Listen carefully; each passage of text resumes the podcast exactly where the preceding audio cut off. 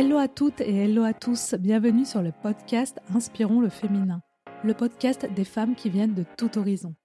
Dans ce podcast, je vous invite à découvrir chaque semaine le portrait d'une femme qui se livre sans filtre sur son parcours, ses réussites, ses échecs, ses apprentissages, mais aussi ses doutes, ses difficultés. Inspirons le féminin, c'est la voix de toutes les femmes et de l'entrepreneuriat sans paillettes. Un podcast pour vous inspirer et pour trouver votre modèle.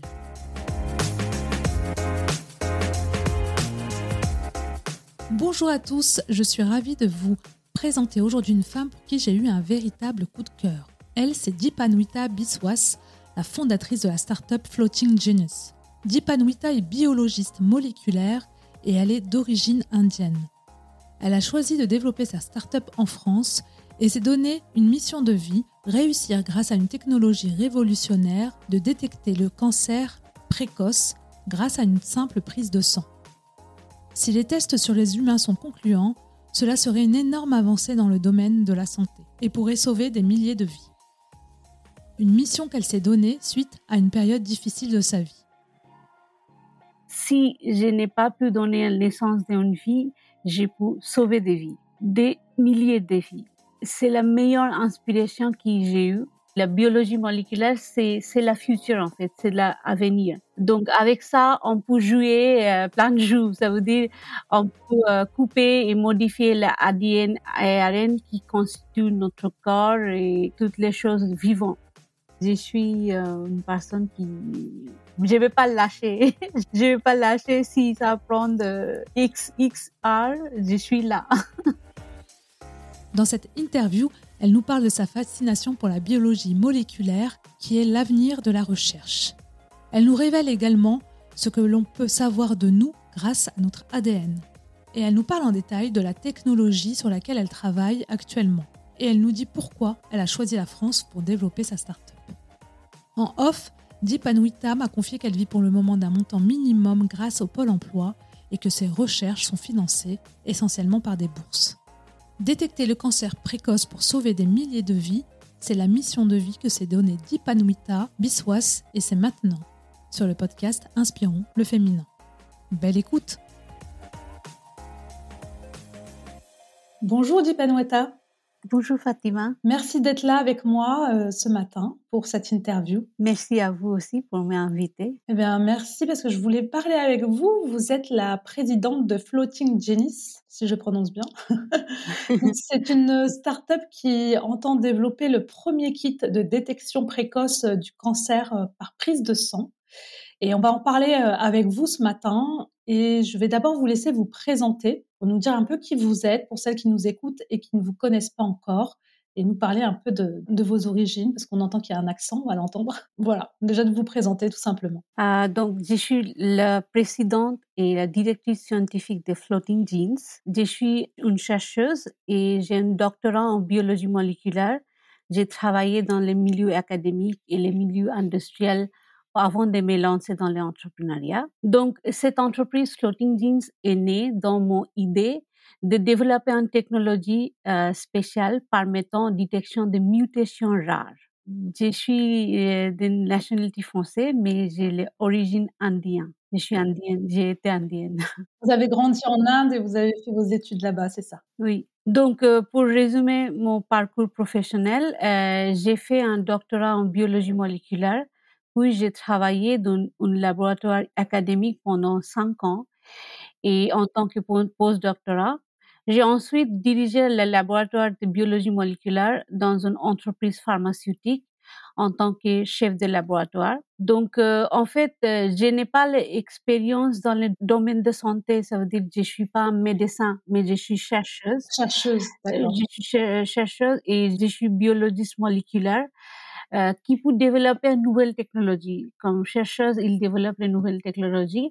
Donc, j'ai les connaissances fondamentales, si vous voulez, pour développer une nouvelle molécule euh, contre les maladies ou contre, par exemple, cancer ou aussi détecter une nouvelle molécule. Par exemple, au cours de mes précédents travaux de recherche, j'ai travaillé et j'ai euh, pour euh, développer une molécule contre le cancer de sein. Donc, euh, je ne suis pas médecin, mais mes connaissances scientifiques peuvent être appliquées à la profession de santé.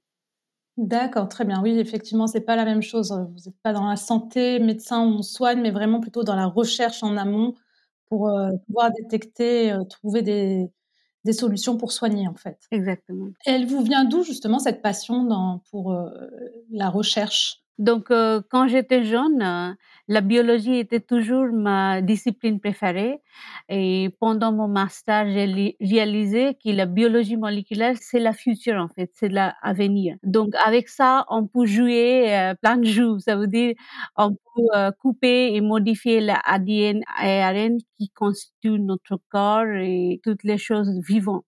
Donc euh, parfois on peut se sentir très puissant parce que avec la connaissance de biologie moléculaire, on peut développer une nouvelle, euh, par exemple, nouvelle euh, plante, mais on peut améliorer l'agriculture, améliorer les médicaments, des enzymes qui peuvent remplacer les chimiques, produits chimiques toxiques. Après, j'ai continué mon étude parce que je voudrais approfondir mes connaissances dans ce domaine-là j'ai fait doctorat et post-doctorat dans ce domaine. Donc, euh, ma passion est venue quand j'ai étudié plus et j'ai découvert plus de choses dans la biologie. Mais c'est vrai que c'est passionnant, la biologie moléculaire, c'est-à-dire qu'on peut aller euh, modifier, jouer avec euh, des molécules qui permettent après de pouvoir développer des choses. Exactement. C'est l'ADN euh, qui s'appelle la building blocks of life.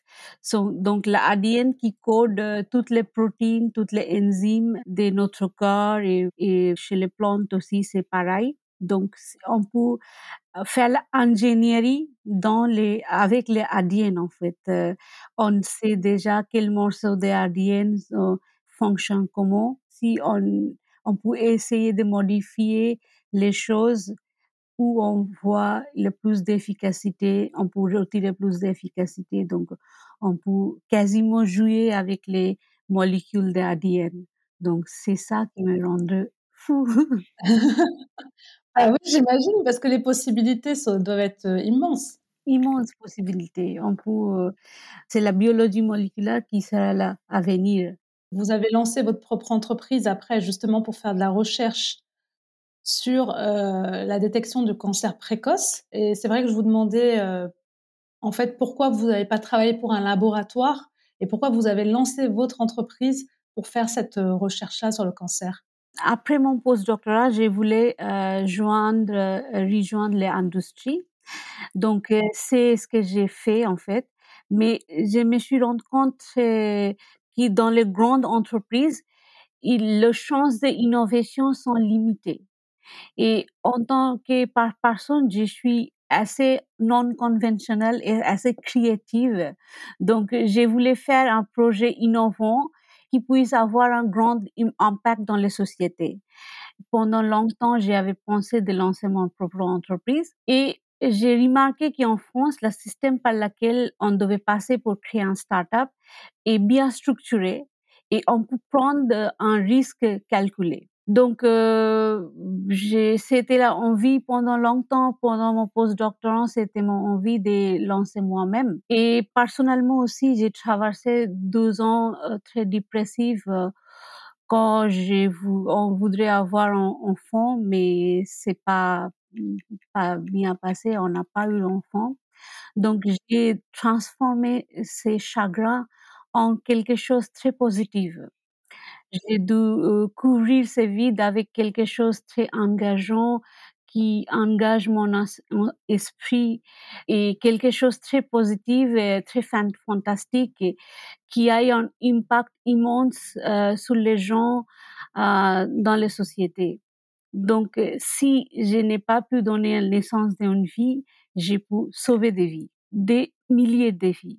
C'est la meilleure inspiration que j'ai eue et donc, euh, été prête à prendre ce risque en pensant que je n'avais rien à perdre, en fait. Si ça ne marche pas, j'aurai une expérience. Donc, euh, en fait, euh, j'ai découvert qu'il y a Ginopole à Ivry, tous les six mois. euh, il lance un concours dans le dispositif de Shaker et celui qui gagne euh, pourrait avoir un paillage pendant six mois. Donc, euh, j'ai gagné le concours à Ginopole et j'ai quitté mon emploi pour travailler euh, sur ce sujet. Donc, euh, et à quel moment été intéressée par le cancer euh, Donc, euh, le projet, j'avais plusieurs projets en tête euh, à Ginopole pour soumettre. Et donc, un des projets, c'était plus intéressant pour moi, c'est de trouver la mutation rare qui aura la la plus grande euh, application de ce projet, ça sera dans le domaine des cancers parce que le cancer, on a des mutations en fait dans les gènes qui sont difficiles à trouver euh, facilement. Et cancer, c'est c'est la raison plus mortelle euh, dans le monde. Donc ça, ça impacte plus de monde si j'ai fait ce projet. Ça me donnait plus de sens pour aller vers ces projets. C'est pour ça que j'ai soumis ces projets à Ginopole euh, pour faire mon proof de concept, en fait. D'accord, très bien. Donc, c'est parti d'abord d'une expérience personnelle comme vous le disiez, vous avez, il n'y a pas la possibilité d'avoir cet enfant-là et vous l'avez transformé euh, en une volonté, un objectif, un but dans votre vie, ce serait de sauver des vies. Et effectivement, comme vous le dites, le cancer, c'est l'une des causes des mortalités parmi les plus répandus euh, à travers le monde, euh, justement parce que le diagnostic se fait déjà tardivement et du coup c'est trop tard souvent pour le soigner. C'est pour cette raison-là du coup que vous avez eu envie euh, en particulier de, de, chercher une solution, enfin de traiter, de pouvoir détecter le cancer chez les gens pour pouvoir sauver des vies. Exactement. Et aujourd'hui, on travaille sur le cancer de pancréas qui, qui est détecté trop tard est, est très, très mortel. C'est bien, c'est intéressant, mais est-ce que vous pouvez nous dire justement qu'est-ce que donc quand vous lancez euh, votre start-up, donc vous quittez votre emploi, vous lancez la start-up, ça fait maintenant deux ans, si je me trompe pas. Hein. Un an et demi, on, on vous dit un an et demi. Un an et demi, oui, c'est pas. Et en un an et demi, justement, alors qu'est-ce que vous avez pu faire justement au sein de, de Floating Jeans? Alors, euh, au sein de Floating Jeans, on développe euh, la technologie, euh, la technologie de floating qui nous différencie à, par rapport d'autres concurrents, c'est que, euh, par exemple, je vais aller un peu en basique, le cellule de notre cœur, il meurt tous les jours et il libère l'ADN dans le sang, en fait, qui circule dans le sang. Et c'est pour ça aussi notre euh, société, elle s'appelle Floating Jeans, parce que les, les jeans qui flottent, qui circulent dans le sang. Ah, c'est en fait c'est un débris, débris cellulaire. Ce débris cellulaire nous permet de détecter le cancer parce que si quelqu'un a un, un, cancer, dans cet euh, ADN, on va trouver les mutations ils sont très très rares. Pourquoi? Parce que il y a des milliers de cellules qui sont saines, qui meurent, et aussi il y a un deux cellules qui sont cancéreuses qui meurent. Donc le, le rapport entre les euh, cellules saines, euh, ADN sain et ADN muté sont euh, beaucoup d'écarts entre dans ce rapport. Peut-être il y a 10 molécules d'ADN et euh, 100 000 molécules d'ADN sain. Ah oui, donc c'est comme, euh, je crois que vous disiez ça dans une interview, c'est comme trouver une aiguille dans une botte de foin. Exactement. C'est compliqué de trouver cet, cet ADN qui est pas sain, en fait, qui est cancérigène. Ouais. Donc, euh, dans euh, 10 ml, on peut trouver que 10 morceaux d'ADN mutés dans un stade précoce, 10 ml de sang. On peut trouver juste 10, 10, 10 molécules. Donc, c'est hyper difficile de trouver cet ADN. Et donc, euh, les sociétés qui travaillent dans ce domaine-là, euh, il faut isoler cet ADN et il faut faire de la séquençage de cet ADN pour trouver dans la séquence qui va dire, OK, donc ça c'est muté, ça c'est ça. Donc, euh, avant de faire cette séquençage, est ce qu'on fait et on augmente la mutante spécifiquement et pas les non-mutantes, pas les ADN sains. Donc, euh, si on peut augmenter la mutation, on peut, notre signal devient plus clair, beaucoup plus clair, et ce qui permet de nous détecter à un stade précoce. Et donc, euh, on doit on doit faire beaucoup moins de séquençage par rapport de notre concurrent parce que notre signal devient très très. Donc, et là, vous, c'est ce que vous faites actuellement, c'est que vous essayez justement de détecter ces ADN qui sont potentiellement cancérogènes, qui sont mutés. Oui, qui sont très rares. Donc, euh, j'ai fait mise au point de la technologie pour que on puisse euh, voir plusieurs mutations en même temps. C'est ça que j'ai en train de faire, euh, mise au point de la technologie. Aujourd'hui, on travaille toujours en synthétique. Ça veut dire, synthétiquement, j'ai fait un, une dilution des gènes. Ça, ça, devient très, très rare. Il y a un fort euh, bruit de faux. Donc, synthétiquement, j'ai créé cet euh, environnement et j'ai fait mise au point de la technologie, mais bientôt on va tester cette technologie chez les hommes les mois qui viennent. D'accord, vous allez pouvoir dans les mois qui viennent le tester sur, euh, sur l'être humain. Oui. Donc très bien, ouais, c'est ce que j'avais lu, hein, c'est avec des machines PCR et des outils de séquençage d'ADN afin de détecter à l'intérieur le gène qui présente une mutation liée à la présence d'un cancer. Donc c'est ce que vous essayez justement de faire avec cette machine. Mais euh, vous êtes, euh, vous, disiez tout à l'heure, donc il y a d'autres euh, laboratoires, j'imagine, dans le monde aussi qui font des recherches sur sur le cancer. Mais vous, vous êtes la seule à avoir développé cette technologie-là? On a les concurrents en, États-Unis. Donc, toutes les concurrences en États-Unis et en Europe, ce genre de technologie en Europe, on est le seul et aussi, euh, donc ça aussi, moi, je pourrais dire la souveraineté euh, européenne parce que aujourd'hui, pour faire ce genre de tests, il faut envoyer la donnée en échantillon aux États-Unis, donc euh, inclure la donnée. Donc, euh, notre génétique, c'est notre identité. Donc, euh, si tout va vers Silicon Valley, on perd notre, on vend notre données à l'américain. Donc, euh, avec cette technologie, si on développe en Europe, on peut garder notre donnée en Europe, dans ce territoire.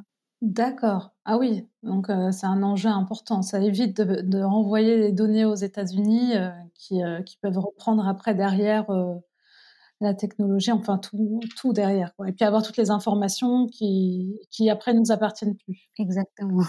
Parce qu'avec la génétique, on peut tirer beaucoup de choses. On peut... Qu'est-ce qu'on peut savoir justement avec la génétique euh, sur l'être humain? Maladie, euh, beaucoup de choses. Mais ça, c'est un enjeu dans les prochaines années hein, de, pour des grosses entreprises même qui veulent faire du business avec ça en fait. De savoir si on est malade, quelle maladie on pourra avoir, quelle mutuelle, quelle santé, euh, mutuelle de santé on pourra nous vendre en fonction des maladies qu'on pourrait avoir. Donc oui, ça peut aller très très loin, mais du, du coup, nous, en tant qu'être humain, on a aussi notre mot à dire là-dessus. C'est-à-dire que est-ce que euh, on, sera obligé en quelque part de, de donner ces informations? Ça, non, euh, il faut faire euh, signer un contrat qui cette information, ça va pas utiliser pour autre chose. Il faut signer ce genre de contrat avant de faire test génétique parce que États-Unis, ils, ils pourront tout vendre, mais oui, j'ai vu les Américains, ils sont, ils sont en avance un peu là-dessus. Enfin, c'est-à-dire qu'eux, ils, vont, ils font déjà du business avec ça. Hein. C'est aux États-Unis. Ce qui fait peur, c'est que parfois, après, ça arrive très vite en Europe aussi. oui, c'est ça. Euh, j'allais vous dire justement comment euh, nous expliquer comment fonctionne la recherche et le procédé sur lequel vous travaillez. Ah, peut-être que maintenant vous, vous l'avez expliqué un peu, donc euh, la technologie moléculaire que vous développez. Est-ce que vous voulez peut-être ajouter quelque chose là-dessus? Oui, donc comme je vous avais dit, nous fabriquons synthétiquement une concentration d'ADN qui, qui sont très faibles dans les corps humains et donc on fait, on fait le PCR qui est spécial en fait, euh, qui est pas le PCR de la Covid. oui, je vais vous poser la question, c'est pas le même avec le nez euh, qu'on met dans le nez, non, c'est pas ça?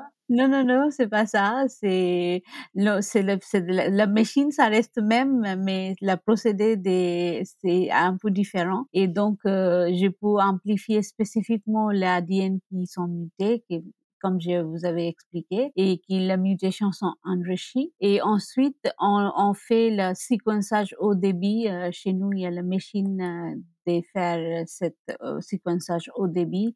Donc, on fait le séquençage au débit pour savoir comment on a eu les résultats, etc., etc. Donc, c'est notre quotidien, on fait ça. D'accord. Donc, concrètement, là, vous êtes en phase de R&D Oui. Et euh, dans combien de temps à peu près ce kit pourrait être sur le marché? Et, concrètement, quand il sera sur le marché, ça va marcher Comment ça va fonctionner? C'est-à-dire que c'est les médecins, les hôpitaux qui auront ce kit? Et qui vous enverront euh, bah, c'est des prises de sang en fait tout simplement. Donc euh, pour aller au marché, je pense d'ici euh, trois quatre ans minimum parce que il faut qu'on fasse l'essai clinique avant de lancer aller sur le marché. Et quand ça sera le marché, c'est le médecin qui va prescrire ce test. Il faut aller peut-être euh, euh, Sarba Lab, labo euh, on fait dans notre euh, test de diabète, euh, cholestérol, etc. Dans les mêmes labos, on pourrait faire ces genres de tests. Euh, donc, ça doit être prescrit par les médecins, notamment les gens qui ont, dans les familles, il y a des hauts risques de cancer, etc. Après un certain âge, peut-être après 45 ans ou 50 ans, il faut régulièrement faire ce test comme c'est facile, s'il faut faire coloscopie, comme euh, c'est une chose énorme, il, faut engager le médecin, le chirurgien, le euh, pour juste faire un test qui est invasif, ça prend du temps, ça coûte de l'argent hein, pour la sécu, Mais ça sera juste une prise de sang qu'on fait euh, test cholestérol. on pourrait, pourra faire ça dans les euh, labos, dans notre quartier, euh, labo biologique. D'accord, on peut aller faire le test. Donc, une fois que, quand vous aurez passé la phase de test euh, qui va arriver dans quelques mois, si c'est concluant, ça sera sur le marché. Et là, c'est le médecin qui prescrit et on va en laboratoire pour faire euh, la prise de sang, enfin le test. Oui, exactement. Et après, c'est votre labo qui reçoit et qui, fait, qui, qui donnera le résultat. Ça dépendra si on fait un service, modèle service ou modèle euh, vente de kits. Euh, c'est pas, ce chemin n'est pas encore défini, mais on sera impliqué directement ou indirectement. D'accord, ah, bah, c'est intéressant. Justement, oui, vous parliez tout à l'heure du cancer. Donc, pour l'instant, vous êtes surtout sur le pancréas et le colorectal, pardon, et peut-être après, et le cancer du poumon aussi. Mais après, ça sera efficace pour détecter euh, n'importe quel cancer. En ce moment, on focalise sur le cancer du pancréas. Après, en deuxième temps, on va aller euh, cancer colorectal, cancer du poumon, parce que oui, on va voir à quelle limite on pourrait tout faire. Peut-être on pourrait donner la technologie euh, euh, en licence des, pour autre cancer. Donc, euh, je pense on pourra pas tout faire. Donc, euh, ça dépend de la financement, etc., etc. Donc, en ce moment, on focalise sur le cancer de pancréas. Parce que c'est un cancer aussi qui est très répandu, j'imagine, pancréas. Hein. Oui, oui.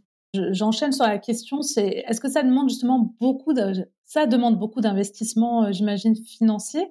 Comment est-ce que vous, vous avez réussi à trouver les premières finances, l'argent pour, pour vos recherches? Est-ce que vous avez des partenaires euh, Tout à l'heure, vous aviez dit que vous aviez euh, participé, vous aviez pu avoir un premier financement. Comment euh, vous, vous, avez démarré et comment vous trouvez des financements pour avancer?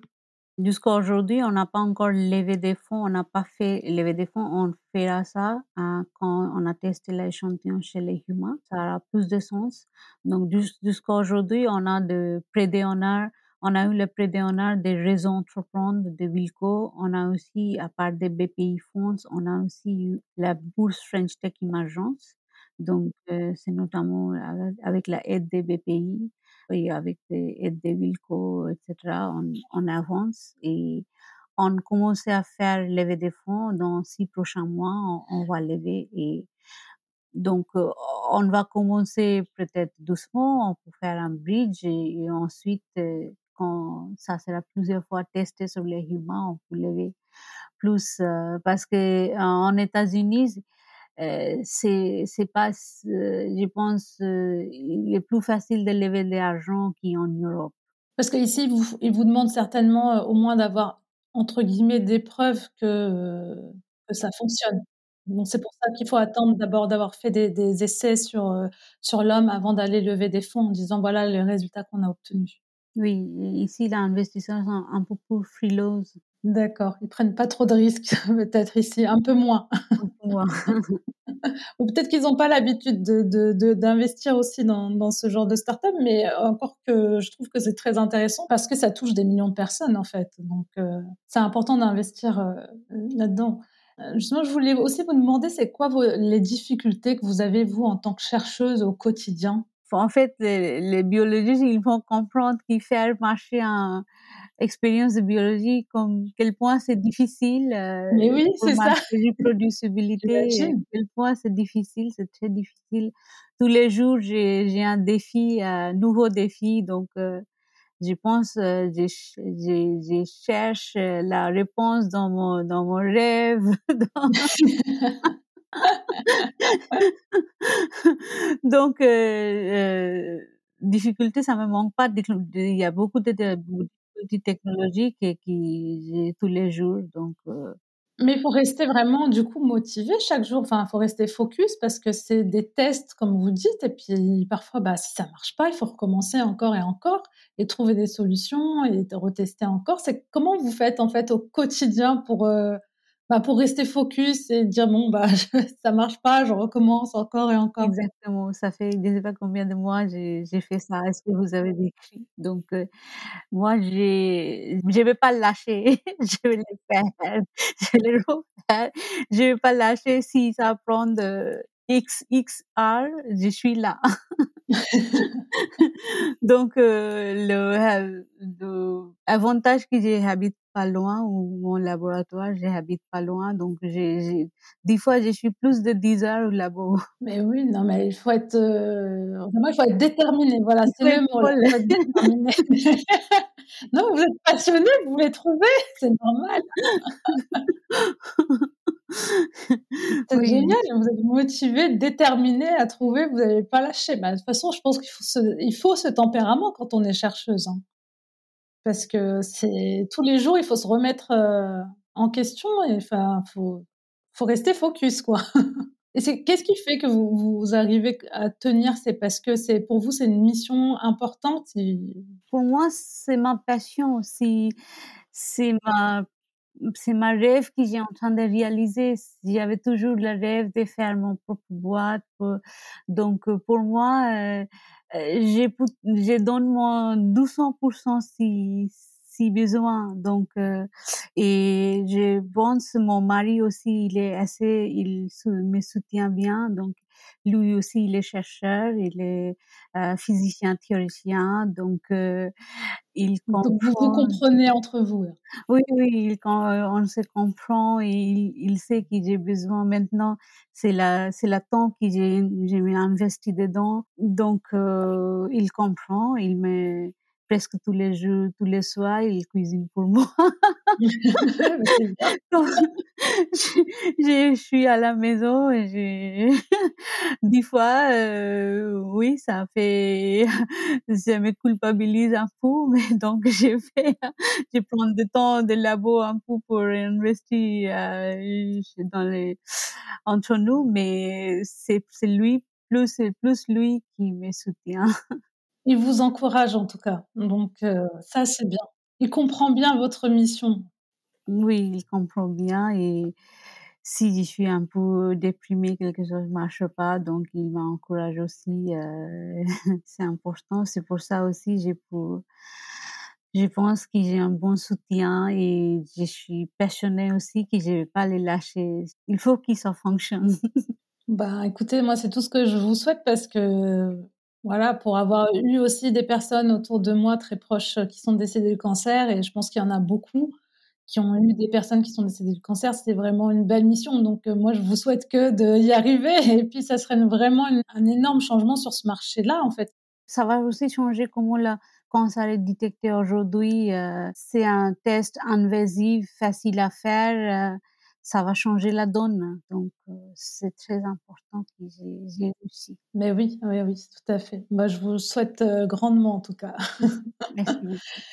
Je voulais alors vous poser une question avant les dernières questions que je pose, savoir un peu ce que vous nous parliez justement du concours créatrice d'avenir, parce que vous avez été récompensée dans la catégorie innovation. Est-ce que vous pouvez nous dire pourquoi vous êtes présenté à ce concours-là et qu'est-ce qui vous a apporté? Oui, donc euh, c'est la créatrice d'avenir. J'ai pensé l'innovation, ça pourrait être la bonne catégorie pour moi parce que euh, j'ai développé une technologie qui est très innovante, qui, qui pourrait changer la santé de demain. Donc, euh, et je suis la créatrice de cette entreprise, donc euh, je pensais que je dois faire ça, je peux tenter si j'ai réussi. Et donc, euh, à la fin, j'ai réussi. Mais oui, vous avez reçu le prix. Hein. et, donc, euh, j'ai eu 4500 euros et j'ai le fonds de 4500 euros, un billet d'avion international pour aller pour, pour une mission en international. Et ça vous a apporté de la visibilité aussi au projet, j'imagine? Oui, oui, bien sûr, ça m'a apporté la visibilité pour le projet qui en a besoin en ce moment. Mais vous n'avez pas des, justement cette visibilité, euh, vous n'avez pas eu des, des personnes qui se sont approchées de vous, peut-être des Américains, pour euh, investir? Il y a des gens des Angleterre qui nous, nous a contactés déjà. Je ne sais pas comment ils ont su, peut-être sur LinkedIn, euh, pas encore les Américains. Pas les Américains, mais justement, on veut pas les Américains parce qu'on veut pas leur donner. Mais euh, je pensais à eux parce que comme ils sont, ils investissent plus facilement, c'est pour ça que je pensais à eux. Mais peut-être en Europe, bah, déjà si c'est l'Angleterre, c'est bien, ça reste. Euh, ils sont plus dans l'Europe, mais bon, ils, sont, plus proches de nous que les Américains. c'est ça. Bah, très bien. Bah, je, je, je, vous souhaite en tout cas de trouver un investisseur qui peut euh, faire accélérer après euh, le développement de l'entreprise. Eh ben, merci beaucoup, Dipenwata. Je vais vous poser les dernières questions que je pose euh, à toutes les femmes que j'interviewe. Euh, quels conseils vous donneriez aux femmes justement qui veulent se lancer euh, dans l'entrepreneuriat et qui peut-être aussi sont un peu comme vous dans des, on va dire, une entreprise ou un projet qui nécessite de tester chaque jour? Euh, Quels conseils vous leur donneriez? En fait, moi, je pense que les, les femmes ont beaucoup de potentiel qui sont sous-utilisés ils, devraient libérer leur potentiel. Mais avant de mmh, lancer dans l'entrepreneuriat, j'ai des conseils aussi euh, qui j'ai pu partager mon sentiment, mon ressentiment. Donc, euh, les startups sont à la fois excitants et aussi horrifiants. ça pourrait être euh, beaucoup de pression aussi, pression mentale. Il faut garder euh, la tête froide quand c'est dans les conditions difficiles. Il faut garder la tête froide. Et donc euh, c'est en fait des fois comme c'est comme décollage des avions. Avant le décollage, ils nous disent attachez votre ceinture. c'est ça. Donc, euh, alors les filles, attachez votre ceinture de confiance, de sécurité et de la ténacité et volez bien. Le ciel n'est même pas la limite dès que je vous, vous pouvez accomplir. Ah, c'est très très beau, effectivement. Donc, attachez la ceinture. Et il y aura peut-être quelques perturbations en vol, mais il faudra les passer, puis après le ciel reviendra bleu. Exactement, c'est ça. Ça fait partie du jeu, en fait. Ça fait partie du jeu. Sinon, la, la gagner, gagner est pas aussi beau, quoi. Si c'est trop facile, euh, trop facile, euh, c'est pas pareil. Euh, Qu'est-ce qui vous inspire au quotidien? Bon, euh, maintenant, inspire quand je reçois des messages de médecins qu'ils nous, ils m'attendent ça, ça, me pousse, ça me pousse. Ok, il faut que j'y aille. Donc, euh, j'ai, le, mais euh, il y a des femmes euh, entrepreneurs qui, qui m'inspirent beaucoup, comme euh, peut-être vous avez pas entendu parce qu'elle est une femme euh, entrepreneuse en Inde. Elle s'appelle Kiran Majumdar Shaw elle est une entrepreneuse indienne milliardaire. Euh, elle est la fondatrice et présidente de la société qui s'appelle Biocon. Donc, euh, elle, a, elle a commencé dans son entreprise, dans son garage, en fait. Ah, je vais aller regarder ça. C'est quoi Biocon? Elle fait quoi exactement? Biocon, ils font les différents biomolécules, heu, ils font beaucoup de choses, ils font partie chimique et biologique, heu, pas mal de branches dans le Biocon, mais c'est une société biotechnologie. Il a il a commencé avec son garage, il a au début, il était donc il a commencé, ça fait peut-être, heu, il y a 30-40 ans. Donc dans dans cette époque-là, il avait pas d'infrastructure pour fonder une société ni rien. Et en Inde, il y a moins d'infra infrastructure. Et aussi dans cette époque-là, il avait plus d'infrastructure. Donc heu, il a beaucoup galéré pour avoir sa 1re levée de fonds. Et à à la fin, aujourd'hui, il est milliardaire, heu, entrepreneuse femme en Inde et Ah oui, très inspirante, c'est impressionnant ça, aller regarder ça, j'aime beaucoup ce genre d'histoire. Donc elle a commencé dans un garage, heu, en plus il y a 30-40 ans, oui, j'imagine en Inde, ça devait pas être évident, heu, sans infrastructure, sans budget. Aujourd'hui, heu, 30 ans après, elle est milliardaire et et en plus, sur un dans un dans une thématique en tout cas qui où il y a pas beaucoup de femmes. Exactement et en fait, elle avait pas la formation bien dans les biotechnologies qu'elle fait aujourd'hui. Elle commençait par les breweries, heu, peut-être faire de la bière et cetera, c'est brewing, heu, industry. Elle a commencé par ça, mais après elle est allée plus loin. D'accord, je vais regarder ça. C'est très inspirant. Alors la question, quels sont vos défis pour l'année 2023? Alors on s'en doute. Sans doute beaucoup de défis, mais la 1re chose qui ça marche, c'est le test, heu, l'échantillon, heu, humain, test avec l'échantillon humain. Mmh. Bah oui, oui, oui, je pense que c'est la le défi de l'année, ça va être ça pour vous. Vraiment, si ça marche, te ça va carrément faire décoller, heu, le projet. Si vous aviez le pouvoir de changer quelque chose pour les femmes, ce serait quoi?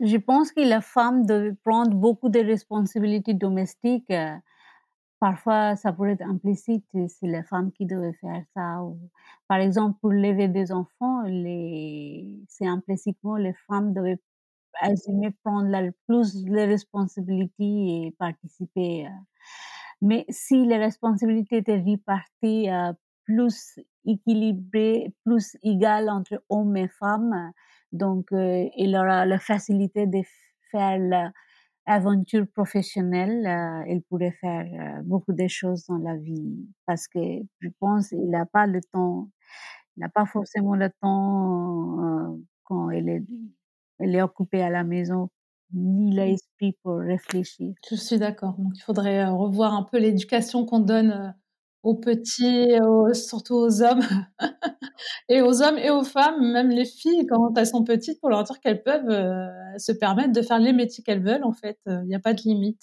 Exactement. Est-ce que vous avez un proverbe qui vous accompagne? Well, donc cette proverbe, j'ai des à APJ Abdul Kalam qui était un scientifique, qui était chercheur, mais à la fois chercheur et aussi fin de sa vie, il était président de l'Inde. Donc heu, il était aerospace engin aerospace scientist et président de Inde, donc heu, je vais le dire cet mot en anglais parce que c'est en anglais. Dream is not that what you see while you are sleeping. Dream is something that does not let you sleep. Le rêve, c'est pas ça qui quand je dors, je vois. Le rêve, c'est ça qui quand je suis réveillée, je vois cet rêve. Donc heu, ça m'accompagne toujours, heu, cette proverbe. Comme pour vous, c'est un projet qui vous porte et qui vous suit au quotidien en fait? Même dans dans votre vie personnelle, quand vous dormez peut-être justement vous en rêvez, c'est-à-dire que c'est quelque chose qui vous travaille en permanence? Oui, c'est ça, travailler en permanence. D'accord et justement vous, heu, parce que vous vous avez très très bel exemple de femmes en Inde, heu, vous y retournez vous souvent? J'ai avec la covid, j'ai retourné dans 3 après 3 ans, mais oui, 1 an et demi, chaque 1 an et demi, je je vais je retourne en Inde et Il y a votre famille là-bas? Oui, mon famille là-bas. Et aussi, je pense que je vais, je vais faire collaboration avec l'Inde, avec euh, différents hôpitaux, etc. Je voudrais que mon technologie apporte quelque chose à la population indienne. Donc, je vais sûrement faire quelque chose euh, pour l'Inde. Avec l'Inde également. Bah oui, parce que c'est aussi l'Inde, c'est euh, ce que j'ai lu, c'est que c'est aussi un pays où il y a énormément de cancers qui se développent à cause de la pollution notamment. Oui. Est-ce que vous avez un livre, un podcast ou un documentaire que vous souhaiteriez euh, partager avec nous? J'ai pas hum, quelque chose de particulier, mais j'ai j'ai lu beaucoup de fois Michelle Obama, je pense. Il est un modèle leader qui inspire euh, beaucoup de monde dans les vies. Donc, c'est les citations et livres, euh, je pense, c'est assez inspirant. Eh bien, merci, merci beaucoup, euh, Dipen Si on veut vous écrire, ça se passe où alors hum, Ça pourrait être pas sur LinkedIn ou sur euh, mon email, euh, email des Floating Jeans. Donc, l'email des Floating Jeans, c'est dipanita, D-I-P-A-N-W-I-T-A, point biswas, B-I-S-W-A-S, arrobase, floating, F-L-O e t i n g jeans g n e com. Je les mettrai dans les notes du podcast. Si, quelqu'un veut vous écrire, qui a envie d'échanger avec vous. Euh. Sur LinkedIn, je pense que ça sera facile de me trouver. Oui, oui, oui, je vous ai trouvé sur LinkedIn aussi. Donc, euh, eh bien, merci, merci encore. Je vais vous laisser le mot de la fin. Donc, je vais finir avec un mot de Michelle Obama. Euh, ils disent que euh, l'échec, c'est une partie importante de votre croissance et du développement de, de la résilience. Donc, n'ayez pas peur d'échouer. Donc, euh, je veux dire à toutes les femmes qui voudraient aller vers l'entrepreneuriat, vous allez avoir des moments euh, qui sont difficiles. Peut-être vous avez fait une mauvaise décision, mais n'ayez pas peur de faire parce que c'est la partie de la joue et donc euh, envoler. Bah, merci beaucoup pour, euh, pour ce joli mot. Effectivement, il ne faut pas avoir peur. Les, échecs font partie du chemin, de la route de l'entrepreneur. Et comme vous le disiez tout à l'heure, c'est les perturbations quand on est en vol et puis après. Après, la, après c'est ça. Merci beaucoup. Merci beaucoup Fatima. C'était, je suis ravie d'échanger avec vous.